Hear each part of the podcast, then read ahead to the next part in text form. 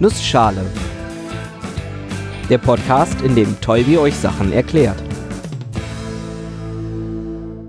Guten Morgen und willkommen zu einer neuen Episode des Nussschale Podcasts.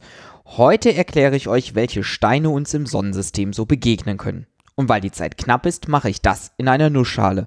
Und weil ich kein Experte bin, habe ich mir Hilfe geholt. Gast in dieser Episode ist wieder Michi, die ihr schon aus der Episode über das Universum kennt. Hallo, ich bin Michi und ich mache seit kurzem den Podcast Nachgefragt. Da geht es um Wissenschaftskommunikation. Ursprünglich habe ich aber Physik an der Ruhr-Uni Bochum studiert und habe dann ein Forschungsjahr an der Sternwarte in Hamburg gemacht. Und mein Schwerpunkt war die theoretische Astrophysik. Letztes Mal haben wir uns unser Sonnensystem und das Universum vorgenommen. Diesmal gehen wir nicht so weit hinaus, sondern gucken mal, was uns außer dem Planeten und der Sonne noch so Spannendes im Sonnensystem begegnen kann. In unserem Sonnensystem gibt es ja nicht nur quasi die in Anführungszeichen großen Objekte, sondern wir haben auch noch die kleinen Überbleibsel aus den Anfängen unseres Sonnensystems, die kleinen Gesteinsbrocken. Asteroiden, Zwergplaneten, Kometen. Und genau diese Objekte sind es, die wir uns in der heutigen Episode angucken wollen. Legen wir doch mal los mit den Meteoriten. Meteoriten sind Staubkörner oder Steine, die aus dem All kommen, aber schon auf die Erde draufgefallen sind. Damit sind Meteoriten gar nicht so sehr dadurch gekennzeichnet, woraus sie bestehen, sondern dadurch, dass sie auf die Erde fallen oder gefallen sind. Üblicherweise sind solche Objekte Asteroiden. Asteroiden sind im Grunde Gesteinsbrocken, die es nicht geschafft haben, ein Planet zu werden. Asteroiden gibt es eigentlich überall im Sonnensystem. Vielleicht erinnert ihr euch noch an die Episode über das Sonnensystem, die es schon vor ein paar Monaten hier im Nuschale Podcast gab. Falls nicht, Asteroiden finden sich vor allem in drei Gegenden zwischen Mars und Jupiter im sogenannten Asteroidengürtel, hinter Neptun im sogenannten Kuipergürtel und noch weiter draußen in der Ortschen Wolke. Abgesehen davon, dass Asteroiden kleiner sind als Planeten, haben sie noch andere Eigenschaften, die sie unterscheiden. Sie sind nämlich oft nicht so kugelförmig wie Planeten. Auch das hängt mit der Größe zusammen. Wenn die Masse immer weiter zunimmt, ist es irgendwann für das Objekt energetisch günstiger, eine runde Form zu bekommen. Also sprich, die Gravitation verteilt sich dann quasi über das ganze Objekt und das ist dann annähernd rund oder halt eben sogar ziemlich genau rund. Bei großen Planeten gehen aufgrund der Schwerkraft die schweren Teile ins Planeteninnere, die leichteren nach außen. Und dabei verteilen sie sich gleichmäßig, werden also annähernd rund. Die doch recht kleine höchste Erhebung auf der Erde ist der Mount Everest mit knapp 9 Kilometern Höhe. Viel größer können Berge hier nicht werden, das wäre gravitationstechnisch zu unkugelig. Der Mars mit seiner geringeren Gravitation erlaubt größere Berge, zum Beispiel den Olympus Mons mit knapp 25 Kilometern. Werden die Objekte noch kleiner, dann können noch komischere Auswüchse kommen. Und das ist bei den Asteroiden der Fall.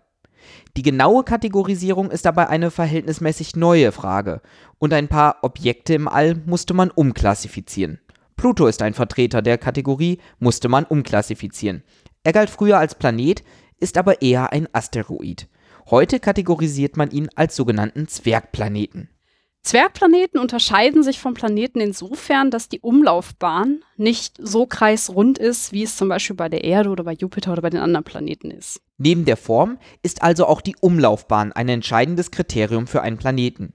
Diese haben üblicherweise eine elliptische, annähernd kreisförmige Umlaufbahn um die Sonne.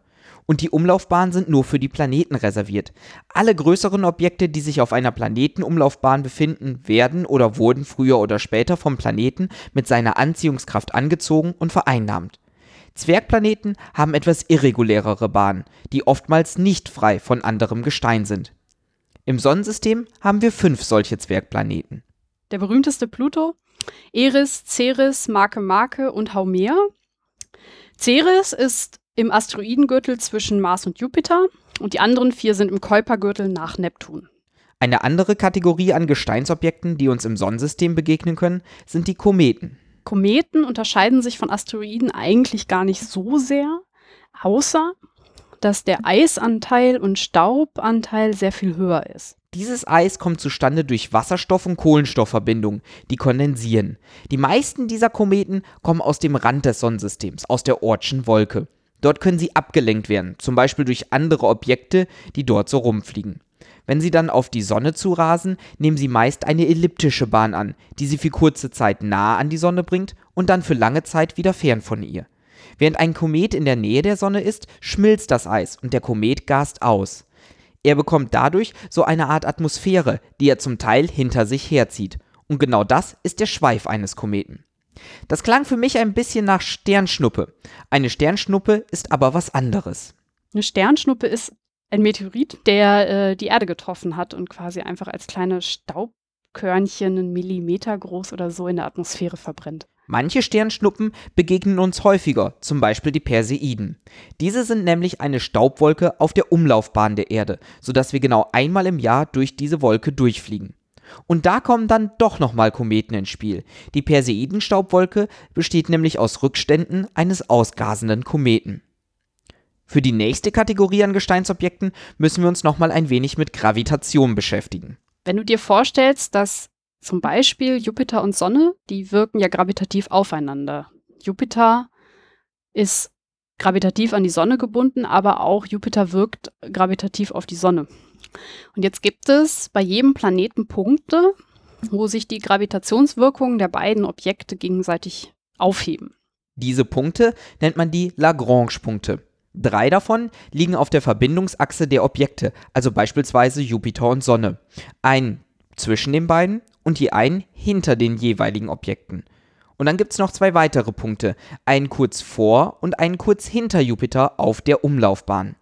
Im Gegensatz zu den ersten drei Lagrange-Punkten sind diese beiden stabil. Das bedeutet, dass die Punkte nicht nur ein Gleichgewicht haben, sondern dass die Gravitation um den Punkt herum Objekte zurück in diesen Punkt zieht. Dort sammeln sich dann zum Beispiel extrem viele Objekte, vor allem Asteroiden. Und diese Objekte nennt man Trojaner. Jupiter hat sehr, sehr viele davon. Warum bei Jupiter so viele? Weil eben ähm, sich Jupiter knapp hinter einem Asteroidengürtel befindet und dann halt mal ein paar einfängt.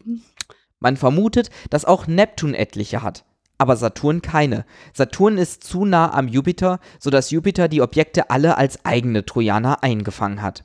Und den coolsten Fakt habe ich mir bis zum Ende aufgehoben. Auch die Erde hat einen solchen Trojaner. Der Trojaner ist sehr klein und leuchtet natürlich nicht, deshalb ist er nicht wirklich zu sehen. Ich finde aber trotzdem die Vorstellung von einem Stein, der sich einfach unbemerkt mit uns zusammen um die Sonne dreht, sehr charmant. Und damit bis nächste Woche.